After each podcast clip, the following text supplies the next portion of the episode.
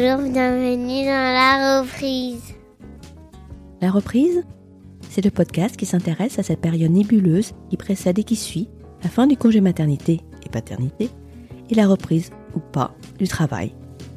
Lorsqu'on se met à redéfinir ses priorités au moment de sortir de la bulle créée autour de son bébé. Dans ce podcast, des mères et des pères vous raconteront sans phare comment ils et elles ont vécu leur parentalité comme leur évolution personnelle à ce moment-là. Et des experts viendront vous apporter leurs analyses et leurs outils pour cette période si particulière, mais dont on parle finalement rarement.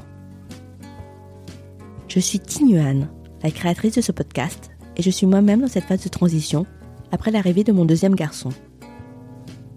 Je veux aider les parents à mieux se préparer à cette nouvelle vie, et je veux aussi contribuer à faire bouger les mentalités sur le sujet, à déconstruire l'injonction à la performance qui passe trop souvent sur cette période. Si vous aimez ce podcast, n'hésitez pas à vous abonner et à soutenir son développement en lui mettant un commentaire et même 5 étoiles sur Apple Podcast. En 2022, on continue les témoignages qui célèbrent la puissance des mères. Et celui qui ouvre le bal me tient particulièrement à cœur, puisqu'il relate une expérience proche de la mienne, celle d'un licenciement économique en pleine maternité. Mais la première épreuve que Mélina a traversée, c'est d'abord celle d'un postpartum particulièrement compliqué, où une charge mentale excessive a fait basculer ses difficultés maternelles en dépression postpartum sévère. Une dépression qui a duré 18 mois. Comment Mélina s'en est-elle relevée? Quelle place le travail a-t-il pris durant tout ce temps? Avec beaucoup de transparence, elle nous raconte l'ambivalence de sa relation au travail à ce moment-là. Elle qui était, avant la naissance de son premier enfant, une workaholic passionnée par son métier. Mais sa vision du travail change du tout au tout lorsqu'on lui annonce un licenciement qu'elle n'a pas vu venir à deux semaines de son deuxième congé maternité. Une décision au goût très amer, particulièrement difficile à encaisser puisqu'elle avait tant donné à cette entreprise.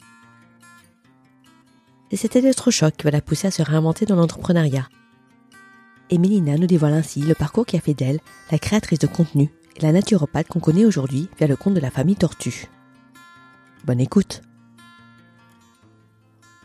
Bonjour Mélina Bonjour Merci d'être euh, à mon micro, enfin en visio puisqu'on habite loin l'une de l'autre. Avant de commencer l'interview en tant que telle, est-ce que tu pourrais, s'il te plaît, te présenter, présenter ta famille et ce que tu fais dans la vie? Oui, je m'appelle Mélina, j'ai 31 ans, j'habite à Aix-en-Provence donc avec ma famille qui se compose de Julien, mon mari, de Louis, mon fils aîné et de Zélie, mon petit bébé que j'ai eu donc il y a euh, maintenant 20 mois. D'accord, je crois que nos enfants ont les mêmes âges.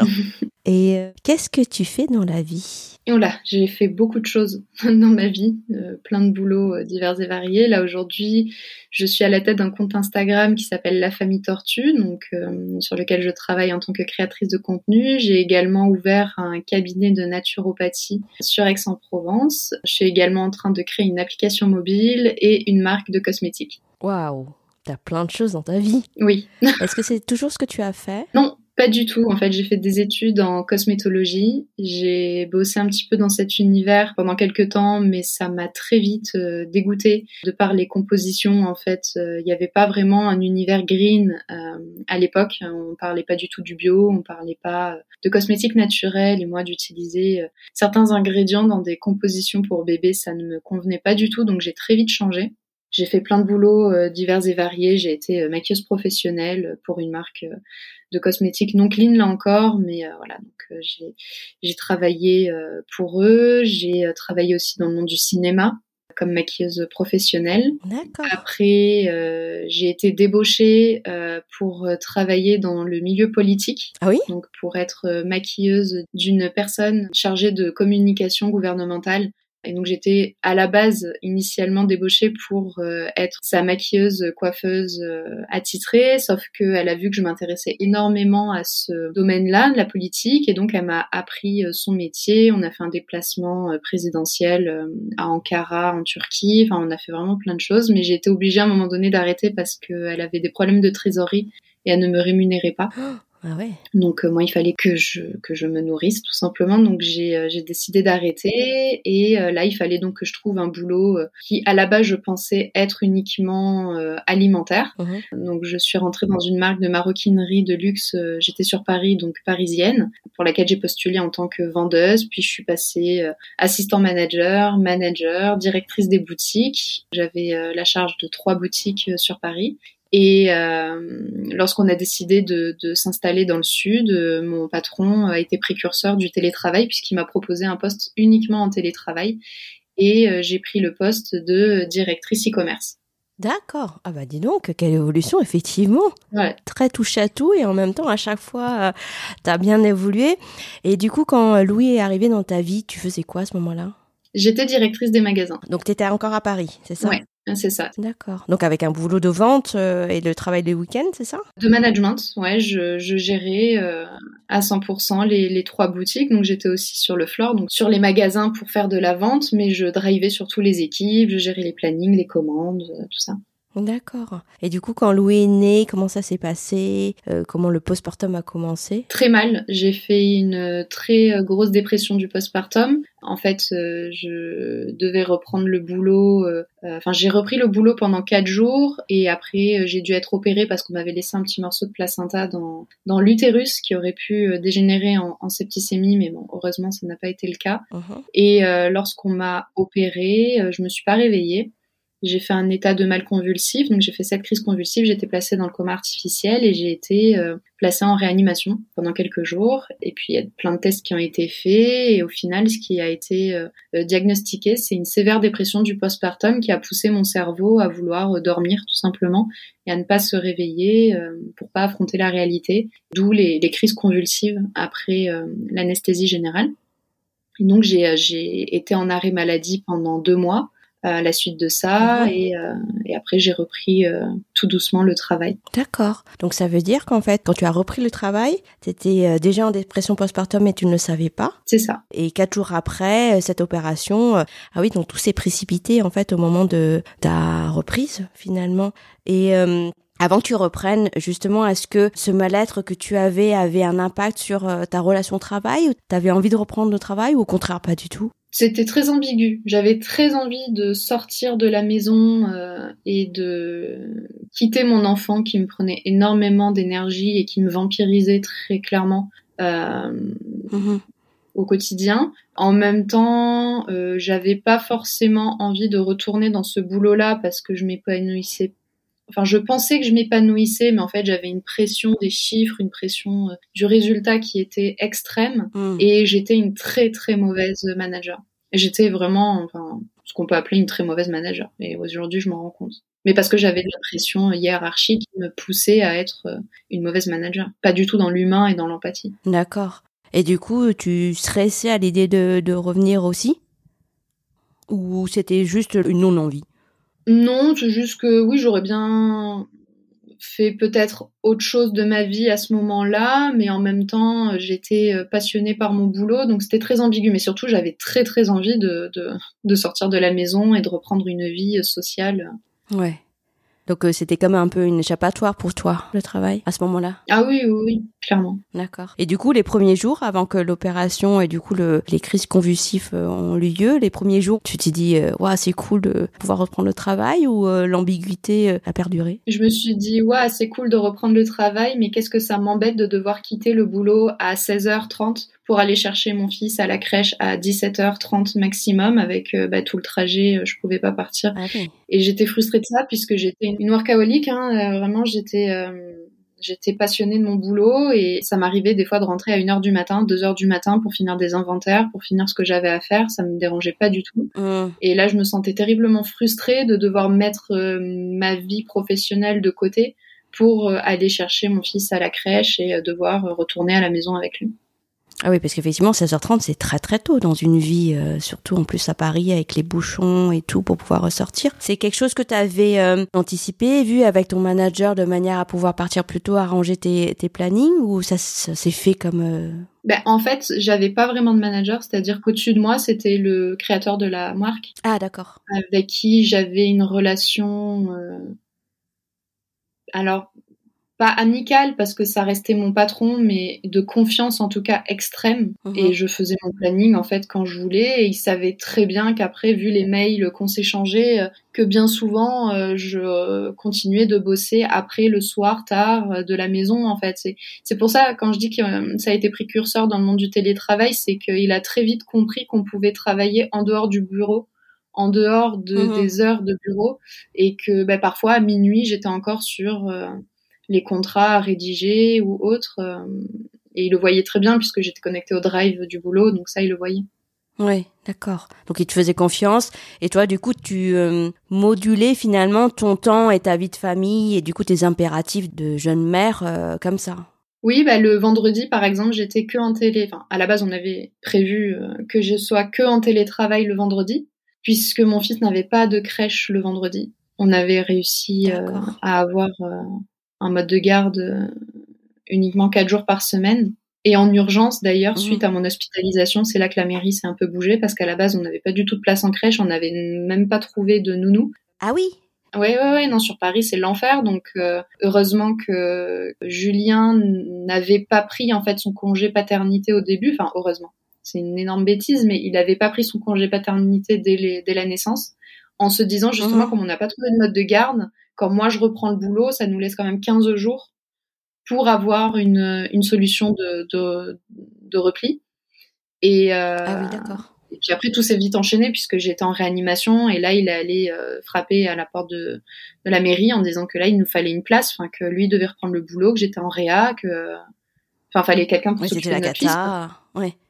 Et, et là, ils nous ont débloqué une Oh, place d'urgence parce que heureusement dans les mairies, il y a des places d'urgence qui sont réservées Ah oui, pour ça, mais pas en, full time. Et c'est pour ça que je devais venir le récupérer tôt et que je ne pouvais pas l'amener le vendredi. Ah oui, en fait, toute expérience de la crèche, en fait, c'était à ton retour finalement, parce qu'effectivement, t'as eu que quatre jours lors de ta reprise, Oui. et en fait, ces quatre jours de reprise-là, tu les as fait alors que t'étais en pleine dépression postpartum sans savoir, donc un mal-être qui devait être diffus et pénible à vivre, mais sans savoir ce que c'était, et en plus, tu n'avais pas de crèche. Non, C'était l'enfer. c'était très compliqué, ouais.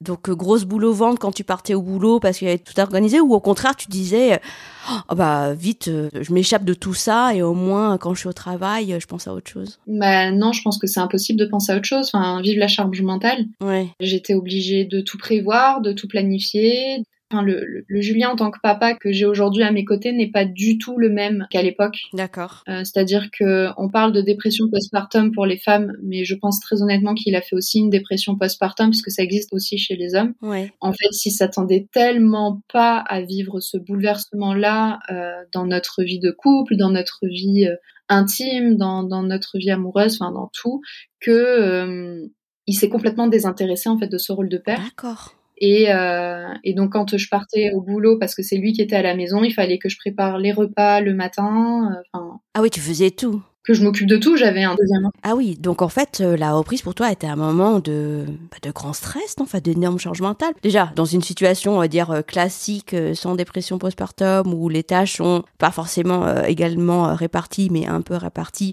c'est déjà dur parce que tu reprends un rythme, tu sors d'un rythme que tu venais à peine de mettre en place et tu, tu redécouvres un nouveau rythme, c'est déjà compliqué. Mais alors toi, c'était, euh, en fait, t'étais une cocotte minute à ce moment-là? Mais je m'en rendais pas compte. Tu sais, c'est quand on est euh, c'est quand on est extérieur à la situation qu'on peut se rendre compte des choses. Quand on le vit, en fait, on le vit. Enfin, c'est comme ça. Et puis il n'y a pas de il n'y a pas d'autre vision de Ouais. la vie. En fait, c'est comme ça. Puis on fait, on fonce. Et puis euh, Tu tiens. donc ça me paraissait pas insurmontable. C'est juste que j'étais terriblement frustrée et que je me disais mais euh, pourquoi en fait? Enfin, Pourquoi avoir fait ce choix d'avoir des enfants alors que j'étais épanouie dans ma carrière, que j'avais encore plein de choses à faire et, euh, et j'étais frustrée, euh, Ah oui. ouais, frustrée et en même temps de me dire que j'étais pas forcément une super bonne maman parce que bah, j'avais pas envie de l'être et en même temps pas une super employée parce que bah, je pouvais pas l'être pleinement. Enfin voilà, j'avais l'impression d'être un peu moyenne dans tout, voire médiocre dans tout et, et bonne dans rien. Donc c'est ça qui est très frustrant. Ouais. Et du coup, quand, euh, quand euh, est arrivé le verdict de la dépression postpartum pendant ton hospitalisation, qu'est-ce que ça t'a fait? Qu'est-ce que tu as réalisé à ce moment-là? Bon, j'ai rien réalisé du tout. Déjà, j'étais complètement droguée, Ah oui. euh, vraiment par les cachets. Enfin, je prenais des traitements anti-épileptiques. j'avais des doses énormes. Ma mère qui, qui travaillait en, en psychiatrie euh, était effarée par les doses et la puissance des médicaments qui m'avaient été administrés Ah parce oui. que certains de ces patients euh, qui mesuraient 1m90 pour 150 kg avaient les mêmes doses. Mais voilà, donc j'étais complètement shootée, je me rendais un peu compte de rien. Euh, Juste, je me souviens que quand le psychiatre du service m'a dit que je faisais une dépression postpartum, euh, je l'ai pas cru. En fait, pour moi, il y avait forcément une cause organique à ça. D'accord. Euh, il y avait eu une erreur médicale ou il y avait eu euh, une allergie à un produit. Enfin, il y avait vraiment quelque chose de physique et pas uniquement psychologique parce qu'en fait, je n'avais jamais entendu parler de la dépression du postpartum. Ah oui. Je ne savais pas ce que c'était. Pour moi, le baby blues, c'était quelques jours après la naissance. Mm. Ça, je l'avais eu vite fait. Enfin, j'avais un peu pleuré à J3 après la nuit de la Mhm. Java, mais bon, rien de bien fou. Mais je n'avais jamais entendu parler de dépression postpartum. Je ne savais même pas que ça existait. Ah oui. Pendant que t'étais dans ton mal-être, à un moment donné, tu t'es dit, il y a quelque chose qui va pas, ou, ou il faudrait que j'aille consulter, ou quoi que ce soit? Toi, tu te dis, bon, bah, c'est le lot de toutes les mères, et vaille que vaille, on y va, quoi. Mais c'est ce qu'on m'a dit parce qu'en fait, j'ai consulté un médecin. J'ai consulté mon Ah bon? gynécologue. Euh, D'accord. Ouais, ouais. Ben, c'est lui qui, qui a vu qu'il restait un morceau de placenta. Et quand je lui ai dit que j'étais fatiguée, en fait, c'est vrai que je lui ai pas dit que j'étais épuisée au bord du gouffre, tout ça, parce que je m'en rendais pas compte, mais je lui ai dit je suis terriblement fatiguée. Puis il a bien dû le voir. J'étais ratatinée dans mon fauteuil, j'étais pas, Ouais. J'avais des mouvements très très lents, j'étais vraiment pas bien. Et il m'a dit bah oui, bienvenue dans le monde des mères. Euh, Oh C'est c'est le lot de toutes les mères, donc euh, bah ouais, ah oui, ok. c'est comme ça. Un bébé ça dort pas, un bébé ça pleure, et puis une maman c'est fatiguée. Aucune écoute, quoi. Enfin, il a pas essayé de, de chercher plus loin. Non, non, moi je me suis dit que bah, finalement c'est vrai, enfin que toutes les mamans devaient être comme ça et que c'était à moi de serrer les dents et que je l'avais bien voulu quoi. Ok, oui, donc ça en rajouté dans euh, tes questionnements de pourquoi est-ce que j'ai fait un enfant euh, alors que j'avais une vie euh, qui était chouette et tout ça. C'est ça. Bon, on passera sur l'empathie de, de ce professionnel-là. Du coup, t'as été hospitalisée longtemps? Euh, une dizaine de jours. Ouais. Et après, t'es rentrée? Bah, après je devais être hospitalisée en, en hôpital psychiatrique pour me reposer. Mhm. Sauf que je me suis échappée parce que bah parce que euh, ils m'ont mis au réfectoire avec euh, des personnes qui avaient des pathologies euh, psychiatriques lourdes et des handicaps physiques lourds et je me suis dit mais qu'est-ce que je fous là? Enfin j'ai rien à faire ici Ouais. et puis la psychiatrie étant un sujet tabou pourtant ma mère bosse en psychiatrie mais justement pour moi cette psychiatrie est égale fou est égale pas forcément juste on a besoin d'aide à un moment donné dans sa vie Oui. pour avancer et puis pour euh, nous donner l'impulsion qu'il nous faut pour Pour être coupée un peu.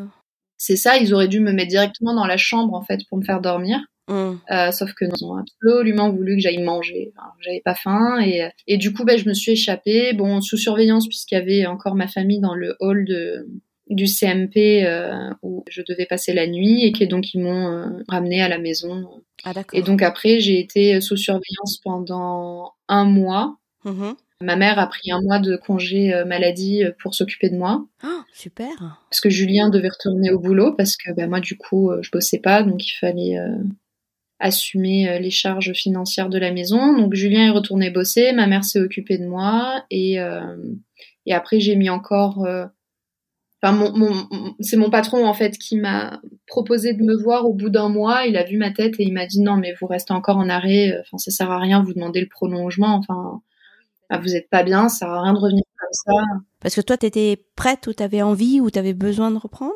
J'étais en roue libre, je faisais ce qu'on me disait de faire.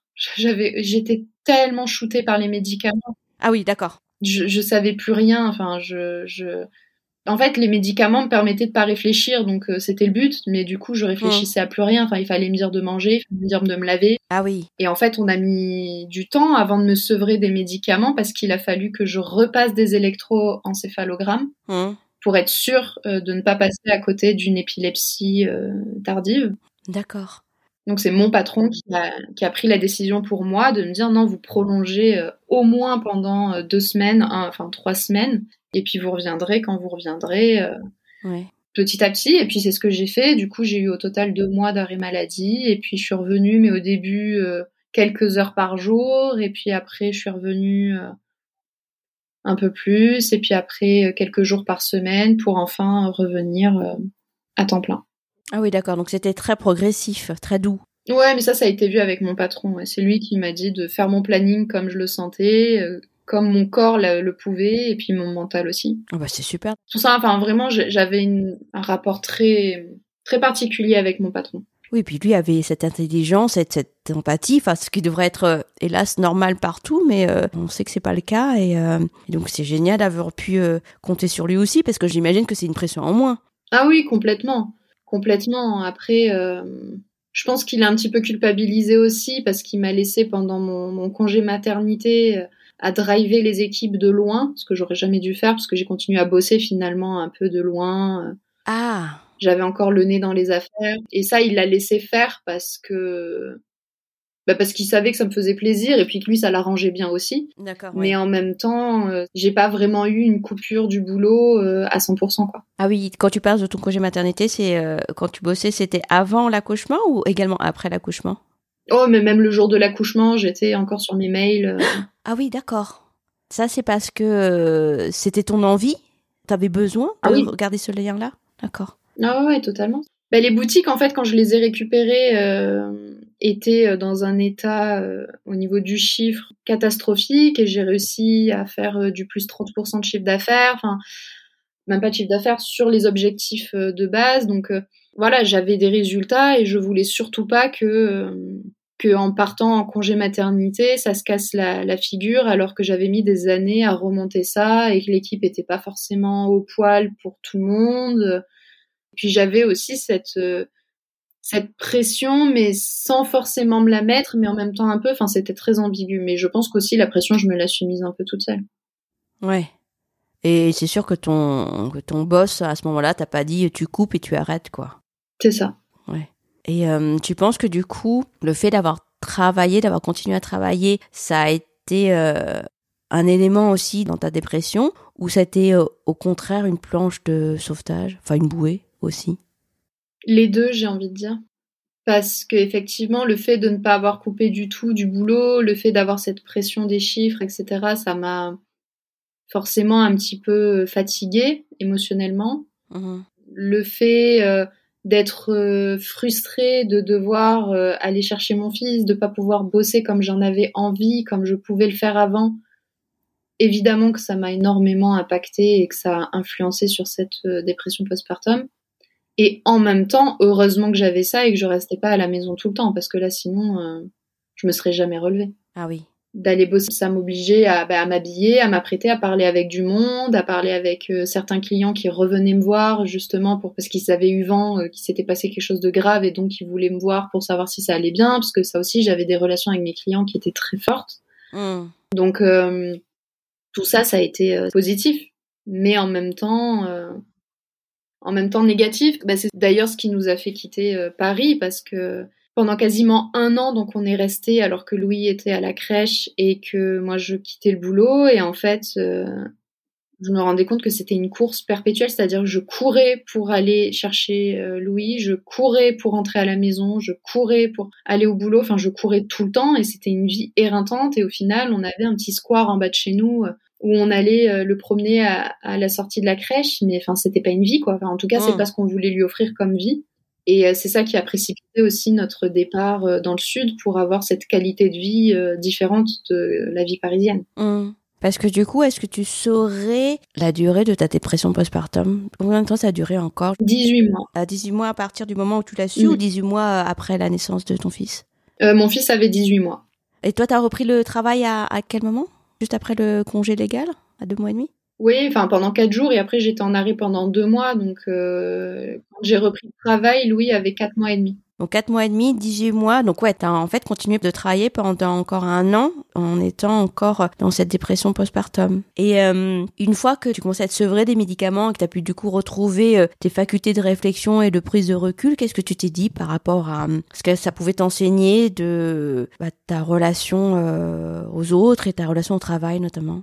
Ben, c'est pas tant quand j'ai été sevrée des médicaments en fait que j'ai appris euh, des choses sur ma relation au travail et aux autres. Parce que quand j'ai été sevrée des médicaments, c'était juste un soulagement parce que enfin euh, une page se tournait sur cet épisode de ma vie. D'accord. Enfin, j'avais plus besoin des médicaments pour me sentir heureuse et pour aimer mon enfant. Mmh j'avais plus besoin de médicaments pour dormir et ça aussi c'est un soulagement qui est énorme de dire qu'on a la faculté et la capacité de s'endormir seul et de se réveiller le lendemain seul. Hmm. Je pense que là où vraiment j'ai eu un, un électrochoc, c'est quand j'ai perdu mon travail, ce travail-là en fait avec ce patron euh, dont je parlais tout à l'heure. Ah bon? Ah, c'est le. D'accord. Ouais, quand on est arrivé donc sur Aix-en-Provence, donc euh, il m'a offert ce poste en, en télétravail de directrice e-commerce, donc euh, je le faisais euh, de chez moi et euh, voilà, vraiment là je m'organisais, mais comme je voulais euh, au niveau de mes de, mon planning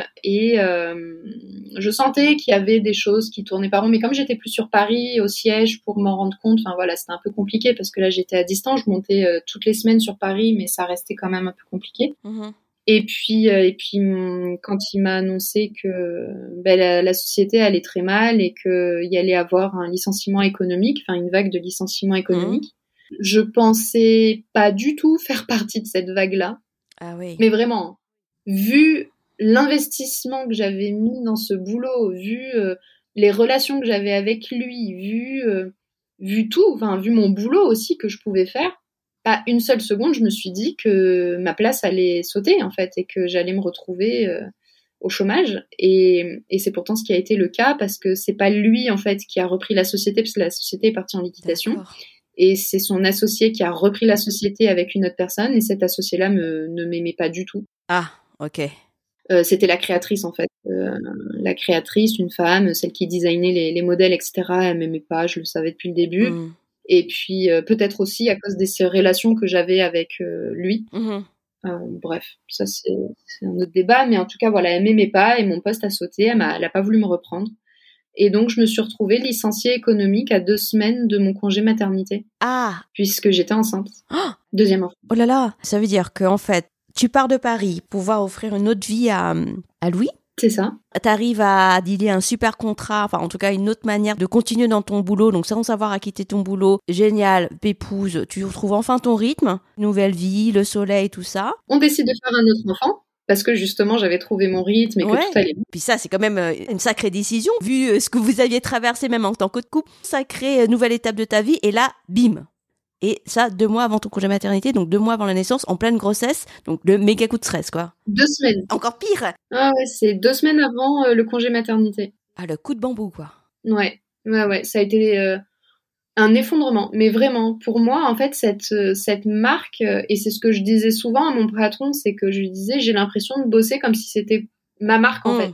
Oui, je comprends. Et euh, sauf que bon, ça ne l'était pas, et ils me l'ont bien fait comprendre à la fin. Et ouais, ça a été un stress énorme. Enfin, ça a été euh, terriblement compliqué. Donc euh, là, mon monde s'écroule. Je me dis, ok, je suis enceinte, j'ai un enfant. Je fais quoi en fait de ma vie? Hum. Je fais quoi? Parce que la cosméto, euh, oui, j'ai des diplômes là-dedans, mais ça fait dix ans que j'ai pas bossé là-dedans. Enfin, il y a personne, mais aucun labo va me prendre. Enfin, c'est mort. Il y a personne. Puis maintenant, en plus, il faut d'autres diplômes que celui que j'ai là, parce qu'à l'époque, on pouvait travailler euh, au poste que j'avais avec euh, le diplôme que j'ai là aujourd'hui. Aujourd'hui, c'est impossible. Puis c'est surtout que j'ai pas d'expérience. Enfin, j'ai bossé quelques quelques mois euh, là-dedans. Qu'est-ce que je fais? Est-ce que je repars dans la vente? Mais j'ai aucune envie. Alors là, mon patron, lui, qui a été aussi éjecté du coup de la société euh, par son associé, Ah, ok, oh, sympa, pas décidément. voilà, il m'a dit qu'il me soutiendrait et lui, il a pris la direction France d'une grande bijouterie euh, de luxe française, Mhm. une grande marque de, de bijoux euh, de luxe français. Donc il m'a dit qu'il y avait une boutique sur Aix-en-Provence et qu'il il pouvait tout faire pour m'avoir un poste, enfin que Mhm. demain je pouvais avoir un poste. Mais bon, c'était repartir dans de la vente à l'échelle en dessous, puisque bah, là j'avais quand même un poste assez euh, sympa. Euh, non, j'en avais pas envie. Et c'est là, en fait, où je me suis dit, mais waouh, en fait, avoir bossé autant d'heures, m'être acharné pour driver des équipes, avoir été un diable avec certaines personnes. Et parce que je le sais et que je, je l'assume, enfin, je- j'en suis pas fière, mais j'ai été vraiment pas sympa avec certaines personnes parce que bah, pour moi, elles étaient pas euh, à la hauteur de la société dans laquelle je travaillais. Donc moi-même, je leur mettais des pressions énormes. Donc il y avait un turnover énorme. Euh, tout ça pour ça. Ouais. Pour une boîte en plus qui est même pas la mienne. Et pour laquelle je me fais éjecter comme ça. Merci, au revoir, vous êtes enceinte, on en a rien à fiche. euh, salut. Boîte dans laquelle je suis restée pendant six ans et que j'ai donné euh, six années de ma vie finalement Ouais. En fait, vraiment, ça a fait l'effet d'une bombe dans ma vie et, et surtout dans, dans, ce que je voulais faire de ma vie professionnelle. Hmm. Et j'avais déjà créé mon Instagram. D'accord. En fait, je l'ai créé mon Instagram quand je venais d'arriver sur Aix-en-Provence. À la base, c'était pour parler de ma dépression postpartum. D'accord. Et de tout ce qui avait fait que je me sentais si seule dans ma vie de maman. Et je voulais plus, en fait, qu'une seule femme au monde soit seule et se sente seule à nouveau. Donc, euh, je, je parlais de ma vie de maman, mais sans tabou. Et puis j'avais commencé un petit peu à parler cosméto, mais pas de la bonne manière parce que j'étais très dans la revendication, très énervée, Mmh. très euh, à aller chercher des poux aux influenceurs qui mettaient des posts pas clean, Mmh. enfin sur des produits en plus pour lesquels des fois j'avais pu bosser en formule. Donc je disais ah mais non, je sais que c'est pas bon, faut pas, faut pas, faut pas. Mais c'est là où j'ai commencé à parler de cosméto et que les mamans qui me suivaient se sont intéressées à ça. Et donc là, j'étais à ce, à ce virage de, de ma vie professionnelle et je me suis dit, bon, j'ai déjà un Instagram où j'ai quand même un petit peu d'abonnés. Mmh. Qu'est-ce que je fais? Je sais que certaines personnes en vivent d'Instagram. Mmh.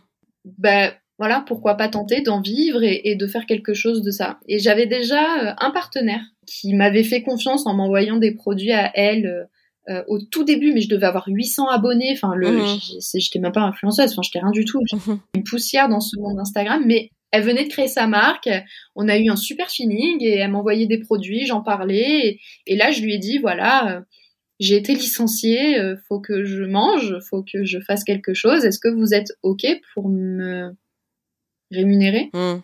Et elle a été ok, elle m'a dit bah oui, pas de problème. Et c'est là que ça a commencé. Alors au début c'était des dizaines d'euros, hein, c'était mmh. pas c'était pas foufou. Et puis euh, et puis et puis j'ai commencé à professionnaliser ce compte. Et en fait la chance que j'avais c'est que euh, comme j'avais déjà créé une auto-entreprise pour ce compte Instagram-là, étant donné que j'avais eu un jour une proposition d'un partenariat rémunéré qui n'était même pas allé jusqu'au bout, mmh. j'avais ouvert une auto-entreprise pour pouvoir facturer en fait mmh, euh, mmh. cette prestation et être dans la légalité. Mais je l'avais jamais fait vivre en fait cette auto-entreprise. Et donc quand j'ai été licenciée et que j'ai accepté le plan CSP, donc qui permet euh, aux personnes qui ont été euh, licencié économique d'avoir une formation euh, qui lui soit offerte, enfin offerte, c'est payé par euh, Pôle Emploi.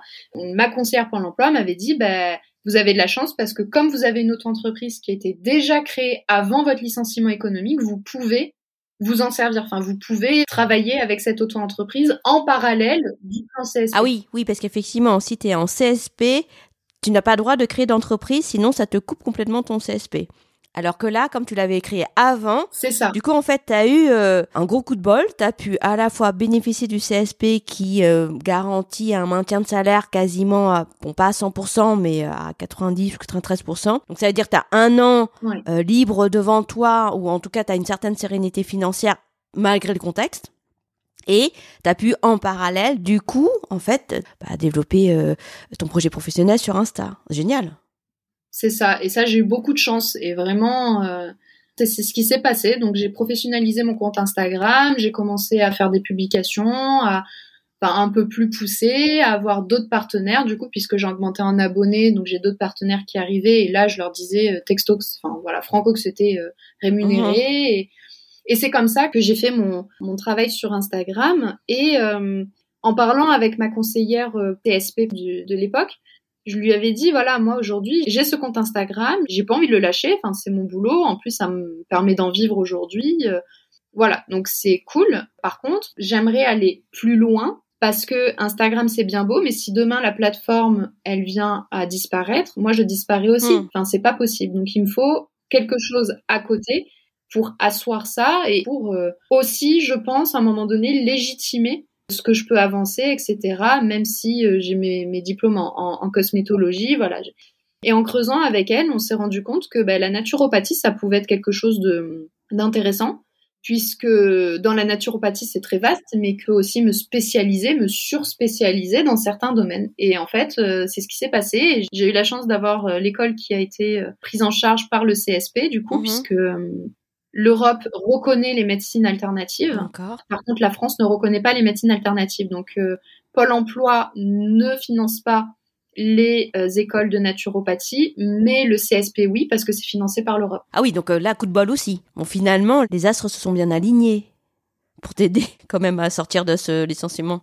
Ben, en fait, c'est ce qui devait se passer, je pense. C'est, enfin, il n'y a pas de hasard dans la vie et je pense qu'en fait, c'est simplement que je ne devais plus travailler dans cette boîte et qu'à un moment donné, euh, on m'a mis un peu au pied du mur en me disant, bah maintenant, tu te débrouilles en fait et tu, tu vas faire ton trou, toi, toute seule, en arrêtant de te cacher derrière un patron, en arrêtant de te cacher derrière une marque qui est même pas la tienne et qui, euh, enfin, arrête de, de dépenser une énergie folle pour un salaire qui finalement est médiocre par rapport à ce que tu fais. Enfin, mais en fait, là maintenant, rétrospectivement, quand je me dis, mais le salaire que j'avais, mais j'étais dingue de faire un boulot comme ça. Ah oui. Oui, toi, t'étais euh, passionné par ton truc.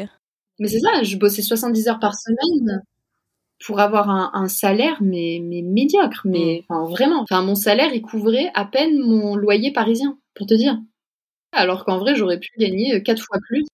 Donc, euh, donc voilà, donc du coup, j'ai fait cette école de naturopathie pendant un an.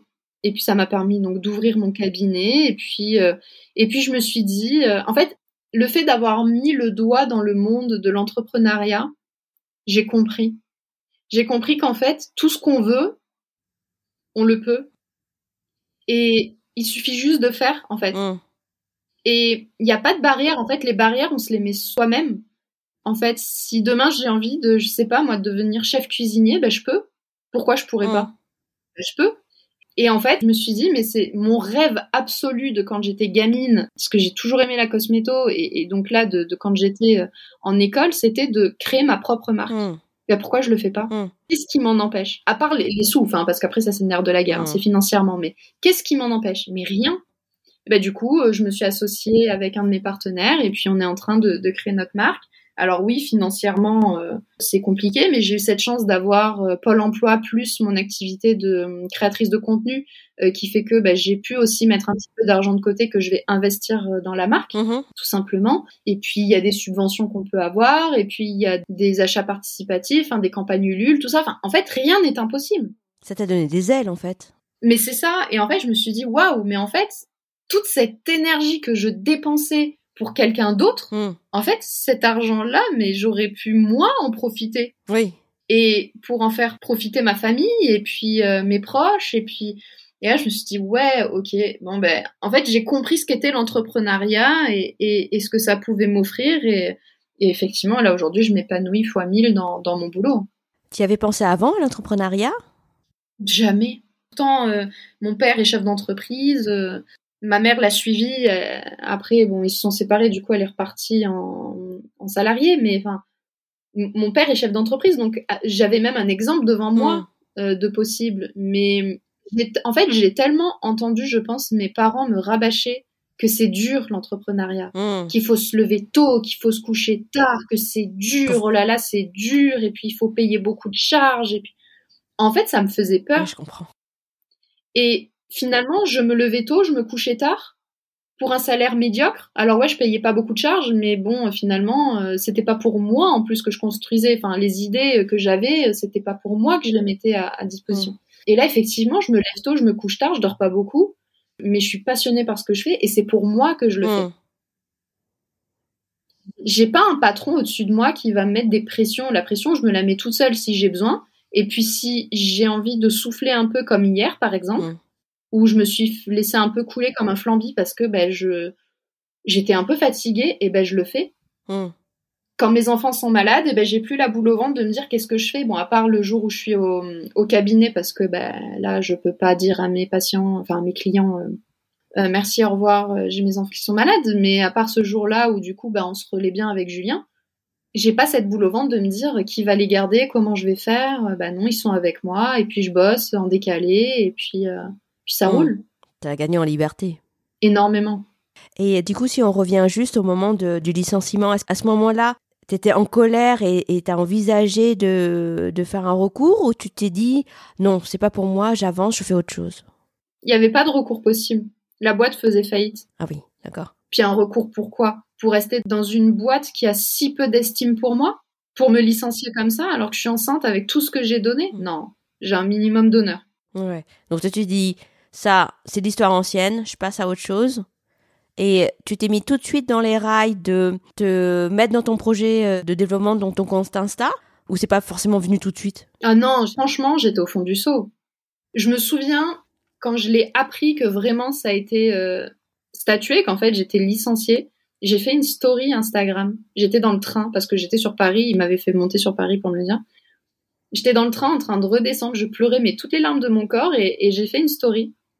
Et il y a une personne qui aujourd'hui est devenue une amie euh, dans la vraie vie du coup, qui me dit euh, mais rien n'arrive par hasard. Hmm. Là c'est horrible, tu peux pas le voir parce que t'es dans le fond du seau et que t'as la haine après tes patrons, etc., etc. C'est normal, mais rien n'arrive par hasard. Et si ça t'arrive, c'est que forcément, tu vas rebondir et c'est pour faire quelque chose encore mieux parce mm. que tu as un potentiel de dingue et que juste t'es bridé là par ça et que là tu vas pouvoir exploser et briller comme tu devrais euh, le faire normalement. Et bon, quand elle m'a dit ça, j'ai dit ouais, ok, d'accord, salut. et euh, j'étais pas du tout réceptive à ce moment-là et aujourd'hui, évidemment qu'elle avait raison. Mm. Et c'est vrai, c'est pas par hasard que ça m'est arrivé, mais non, j'ai mis. En fait, j'étais hum, je suis passée par toutes les étapes euh, comme une euh, rupture amoureuse. D'accord. Par euh, non, c'est pas possible, c'est pas vrai. par ils se sont trompés, ils vont forcément revenir me chercher en disant mais non, en fait, on, on veut vous garder parce que vous êtes trop importante pour nous. par la colère, mais d'avoir envie de, de, de, de, les taper même, enfin de me dire mais mais pourquoi, enfin c'est c'est c'est quoi ça de traiter les gens comme ça après tout ce que j'ai donné? La, colère envers moi-même, mm. de me dire mais qu'est-ce que j'ai été bête de donner autant à ces gens, mm-hmm. Mais qui n'en valent même pas, euh, même pas un, millième de ce que j'ai pu leur donner. Et puis après, euh, il y a eu euh, ouais la, la, phase un peu de dépression, de me dire mais qu'est-ce que je vais faire? Enfin, parce qu'en plus, à cette époque-là, c'était la mouise dans le boulot de Julien, enfin, lui-même. Enfin, je sais plus exactement, mais s'il venait de quitter ou pas son boulot. Enfin, bref, on se retrouvait qu'avec un salaire et c'était le mien. Ah oui, oh là là, d'accord. Donc, euh, enfin, quasiment, il gagnait, euh, je crois, son chômage, il était certains mois de 700 euros par mois. Enfin, c'était pas ça qui allait permettre de nous faire mmh. vivre, surtout dans le sud, dans une ville qui coûte cher, Aix-en-Provence. Mmh. Et là, on était vraiment à un euro près tous les mois, quoi. Enfin, c'était vraiment galère. Mmh. Et me dire en plus je vais accoucher. Mais oui, parce que tu étais enceinte. Mais c'est-à-dire qu'en plus je vais avoir un autre bébé. Mais qu'est-ce que je vais lui offrir comme vie Et déjà, bon, mon fils, mais à la rigueur, bon, on serre les coudes, on a connu d'autres choses un peu. Mais là, c'était un tout petit bébé qui venait au monde. me dit, mais enfin, nos familles nous ont aidés euh, à acheter, à acheter du mobilier pour elle, mais c'était vraiment la mouise. Enfin, vraiment, là, c'était très très compliqué et euh, financièrement en tout cas. Donc j'ai eu cette période, waouh, ma vie elle est foutue quoi. Mm. Et puis après, bah, je me suis euh, je me suis mis un coup de pied aux fesses toute seule et, euh, et je me suis dit bon allez maintenant faut faut avancer quoi. Enfin de toute manière c'est c'est comme ça. Donc qu'est-ce que je fais? À part me lamenter sur mon sort, là je fais rien d'autre donc euh, ben j'avance et puis euh, et puis c'est Julien un jour qui m'a dit mais au pire tu tentes si ça marche pas tant pis. Hmm. T'as toujours cette possibilité de rappeler ton ancien patron et de lui dire bah là il me faut un poste dans la bijouterie demain et je l'ai oui, c'est ça, t'étais pas sans ressources. Et puis au pire, même si lui au final pouvait pas me prendre, euh, j'ai quand même un CV qui me permet, euh, ne serait-ce que, je sais pas, il n'y a pas de saut métier et d'aller être vendeuse en boulangerie ou, enfin, je sais pas, mmh, mmh, mmh. j'aurais très bien pu le faire vu vu mes compétences et ben je l'aurais fait et puis tant pis. Euh, j'aurais bossé en supermarché, je l'aurais fait, ou faire des ménages même, je, je sais faire le ménage, donc j'aurais fait quelque chose. De toute manière, je me serais pas laissé dépérir. Mais bon, ça a été dur de trouver, euh, ouais, effectivement, les, ressources pour me sortir de là. Puis ma concert du plan CSP aussi a été euh, très bien pour ça. Mais du coup, t'as accouché, t'as eu Zélie.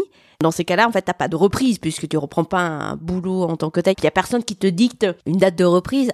À quel moment tu t'es dit, ok, maintenant je reprends ou maintenant je me mets vraiment à travailler sur mon projet et tout? C'était même avant la naissance. Ah oui. Ouais, c'était un petit peu avant la naissance où j'ai recommencé à écrire, je crois en tout cas, là où vraiment il y a eu l'impulsion de me dire bon maintenant les choses sérieuses commencent, c'est quand j'ai commencé l'école. Ah oui. J'ai accouché en mars et j'ai repris l'école en octobre.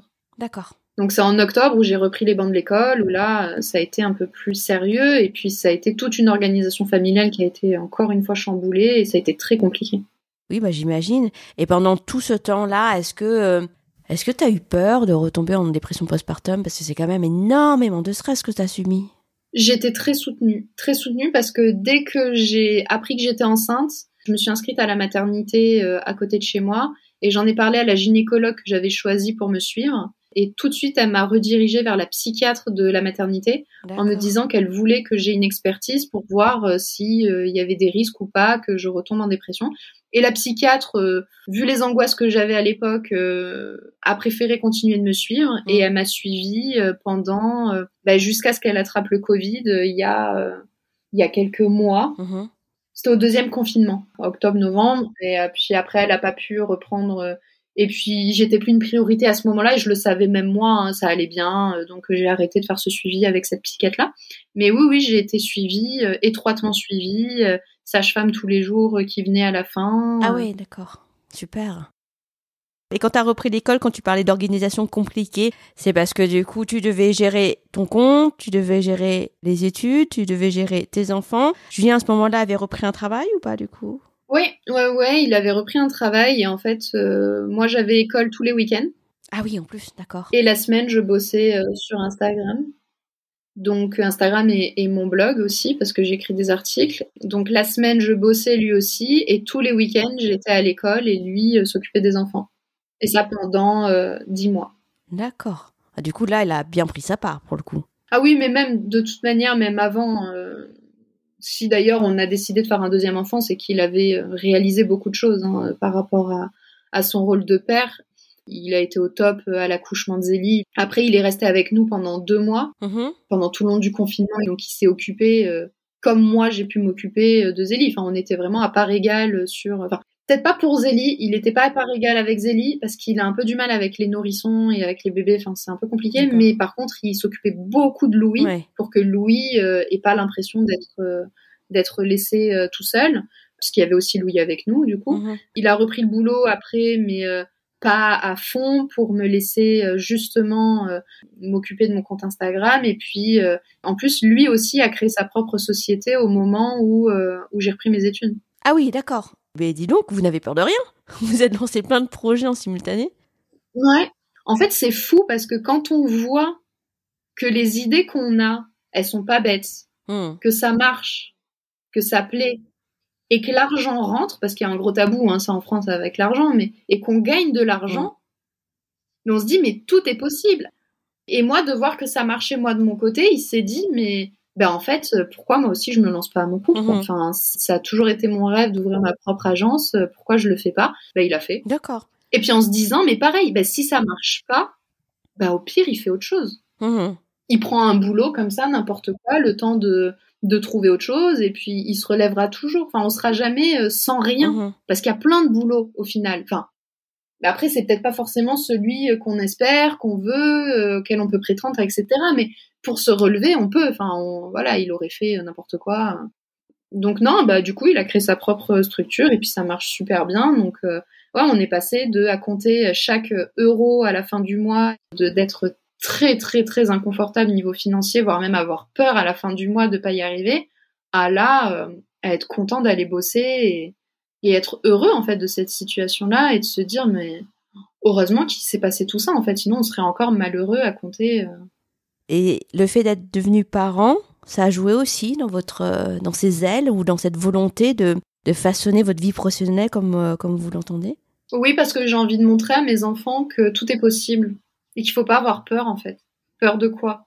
De l'échec? Bah on se relève et puis on y repart. Mmh peur de pas y arriver? Bah même si on n'y arrive pas, c'est pas grave. Qui tente rien n'a rien. Peur que ça soit trop dur? Bah la vie elle est dure de toute manière donc que ça soit dur pour quelque chose qui nous plaît et qui est vraiment pour lequel on est passionné, ou dur pour un boulot où au final on se fait maltraiter par son patron et qu'on n'a pas du tout la reconnaissance qu'on devrait, bah, le choix il est vite fait. Et puis au final, euh, leur montrer que bah, on peut choisir qui on veut être. Hmm. Et il y a personne en fait qui peut nous, nous imposer quoi que ce soit. Et demain, ils pourront faire ce qu'ils veulent. Parce que tant qu'ils le veulent, ils le peuvent. Hmm. Et donc ça a été un formidable tremplin en fait, finalement, ce licenciement-là. Ouais, ben ça m'a permis de déconstruire beaucoup de choses, en fait, beaucoup d'idées reçues que j'avais sur euh, l'entrepreneuriat, sur le fait d'être chef d'entreprise, sur euh, l'insécurité que ça peut poser, sur les problèmes financiers, etc. Après, je dis pas, hein, il y a plein de sociétés qui montent, qui se cassent la, la figure, qui voilà, parce que ça arrive. Il y a des il y a des branches pour lesquelles c'est probablement beaucoup plus compliqué que d'autres. Mais je pense que quand on garde cette vision de, de force et de courage et de se dire euh, qui tente rien à rien et ben en fait tout est possible. Vraiment tout est possible. Mais j'ai dû déconstruire beaucoup de choses voilà de dire ouais ben c'est facile de dire ça parce que quand on a de l'argent ben ouais mais non en fait. Enfin tout ça c'est des pensées que j'avais. Mhm. dire oui ben c'est facile pour ceux qui ont de l'argent de faire des choses parce que ben au final euh, ils ont une assise derrière qui leur permet d'eux. Mais non avec rien aussi on peut commencer et on peut partir. Et d'une feuille blanche on peut écrire un livre. Mhm. Ça me fait penser que hum, j'ai interrogé un avocat sur les questions de souffrance au travail, de licenciement, et lui disait, bah, ces souffrances-là, c'est des, des blessures identitaires. Bah, en fait, ça, ça rejoint ce que tu dis, mais c'est des blessures identitaires comme euh, une nouvelle étape aussi, identitaire finalement, parce que la Mélina que tu es aujourd'hui, elle a, elle a bien changé, elle a bien évolué par rapport à ce qui était avant. Ah oui, complètement. Je te dis, hein, ça, ça m'a permis vraiment de déconstruire énormément de pensées que j'avais. Euh, ça a été compliqué hein, parce que bah, quand on a un, un, mode de fonctionnement et un mode de pensée euh, qui est bien établi depuis des, des années et des années, euh, c'est compliqué de s'en sortir Mhm. de ça. Des fois, on se heurte à ses propres pensées en disant mais pourquoi je pense ça? Mais c'est n'importe quoi. Et au final, aujourd'hui, je suis très fière d'avoir déconstruit tout ça et, et, et d'être aujourd'hui en train d'entreprendre tout ce que je fais et de concilier ma vie de maman parce qu'aujourd'hui, j'ai plus l'impression d'être médiocre partout en fait. Ah, super. J'ai plus cette sensation d'être une mauvaise maman et une mauvaise euh, employée parce que je peux pas donner euh, non parce qu'en fait mon, mon, temps il est tellement réparti comme je le Mhm. veux, comme je le souhaite que au final, je peux donner autant de présence et d'amour à mes enfants. Alors ça serait mentir que de dire autant que je voudrais au niveau professionnel parce que j'ai toujours cette frustration de me dire ah je dois arrêter couper l'ordinateur parce que là je suis épuisée et il faudrait que j'aille dormir parce que j'ai pas dormi la nuit d'avant à cause des dents Mhm. ou j'en sais rien mais enfin voilà si je veux bosser le week-end je bosse le week-end si je veux bosser la nuit je bosse la nuit si je veux pas bosser je bosse pas et c'est mon problème en fait c'est le problème de personne d'autre Mhm. maintenant Bon, bah, c'est super. C'est un super message d'espoir que tu donnes là, de pouvoir te, te redéfinir euh, sur le plan de ton identité, parce que tu as eu à la fois les bouleversements identitaires liés à la maternité, accentués par euh, la dépression postpartum, et en plus euh, le bouleversement identitaire que représente le licenciement. Donc, euh, t'es un peu un phénix en fait. Mais je pense qu'on l'est tous, très honnêtement. Il n'y a pas de, de question d'être plus fort que les autres ou pas. Il y a déjà le fait que quand on est dans, dans le plus bas, on est tous confrontés à soi-même et on se dit bah ouais bah je fais quoi maintenant? Alors oui il y a des personnes qui sombrent encore plus et encore plus jusqu'à arriver à des gestes malheureux et ça j'ai eu ces idées là donc je sais combien ça peut vite arriver et vite on peut vite passer à l'acte aussi euh, mais je pense qu'on est tous égalitaires de se dire voilà je, quand on est euh, au plus bas bah, à un moment donné on peut tous s'en Mm. sortir et, et on a tous cette force en nous et cette euh, détermination en nous, mais qui est insoupçonnée en fait, on ne le sait pas Mais euh, faut croire en soi en fait. complètement. Et être accompagné. Complètement, croire en soi et voilà, être accompagné, soit naturellement, parce qu'on a vraiment les bonnes personnes autour de nous euh, qui sont compétentes et qui sont euh, là pour nous, soit se faire accompagner, mais d'aller euh, le créer cet accompagnement-là, d'aller chercher les bonnes personnes. Oui, tout à fait, parce que dans ton histoire, ce que je- j'entends aussi, c'est que tu as pu rebondir parce que tu été soutenu, ce qui n'est pas forcément le cas de certains. Bien sûr, totalement, mais je pense que euh, ce soutien, alors celui de mon mari, euh, je l'ai, il est inconditionnel, enfin voilà, je, je l'ai toujours. Mais après, le soutien des autres, je l'ai cherché également. Mhm. Quand euh, j'ai décidé d'aller euh, prendre des conseils à droite, à gauche, c'est moi qui les ai sollicités, ces conseils. Et puis, il y a aussi des conseils qui m'ont été donnés, que je n'avais à la base pas, pas sollicité du tout. Et je me suis pas fermée à ça Mhm. j'ai écouté et je me suis pas bloquée en fait à me dire non mais c'est moi toute seule contre tout le monde non mais euh, effectivement il y a des personnes qui ne sont pas aidées autour d'eux mais il faut pas avoir peur aussi d'aller chercher ce soutien là Mhm. Croire en soi et chercher du soutien. Bah, c'est super comme, euh, comme message. Est-ce que tu veux rajouter quelque chose d'autre comme mot de la fin? Ben, merci de m'avoir écouté Merci à toi. merci d'avoir euh, partagé ce temps avec moi j'espère effectivement que que toutes les personnes qui peuvent se retrouver dans le fond du seau euh, en ce moment euh, à se dire que leur vie est foutue parce qu'ils ont été licenciés ou qu'ils savent qu'ils vont être licenciés ou que potentiellement ils peuvent être licenciés, ils voient toute la la richesse qu'ils ont entre leurs mains et, et la, les possibles qu'ils ont devant eux. Ils voient pas, mais j'aimerais bien qu'ils le voient et, qu'ils voient le monde et la vie en fait comme j'ai pu le voir à un moment donné parce qu'on m'a dit que rien n'arrivait par hasard. Donc moi aujourd'hui j'ai envie de leur dire également que rien n'arrive par hasard et que si ça arrive c'est que forcément à un moment donné c'est pour euh, avoir du mieux pour la suite. Merci beaucoup Mélina, c'est un chouette mot de la fin. Débuter l'année avec le témoignage de Mélina, c'est placer 2022 sous le signe de l'espoir et du renouveau sans oublier les valeurs de courage, d'optimisme et de détermination qui imprègnent tout son parcours. Bien sûr, les conditions dans lesquelles elle a évolué sont celles d'un contexte relativement privilégié, puisqu'elle était bien entourée et qu'elle a pu bénéficier du CSP. Mais elle a su se faire confiance et saisir les opportunités au bon moment. Et elle a surtout réussi à transcender ses souffrances et dépasser ses croyances pour se façonner la vie qu'il lui fallait, entraînant son mari dans son sillage. Son témoignage montre ainsi à quel point la répartition des tâches domestiques et de la charge éducative est clé dans le bien-être et l'épanouissement des mères. Une belle leçon de vie d'apprentissage, qui j'espère donnera du baume au cœur et de l'espérance à toutes celles et à tous ceux qui vivent des moments difficiles, au travail ou dans leur parentalité. Prenez soin de vous, croyez en vous, croyez en vos rêves, et faites-vous aider pour les atteindre. Voilà, c'est la fin de l'épisode. Si vous avez aimé cet épisode, n'hésitez pas à le partager autour de vous et sur les réseaux sociaux. C'est le meilleur moyen de faire évoluer les mentalités sur le sujet. Et si vous souhaitez soutenir ce podcast, un commentaire et une note de 5 étoiles sur Apple Podcast aideront beaucoup. Je vous donne rendez-vous dans deux semaines pour le prochain épisode. Et d'ici là, rendez-vous sur Instagram, reprise.podcast.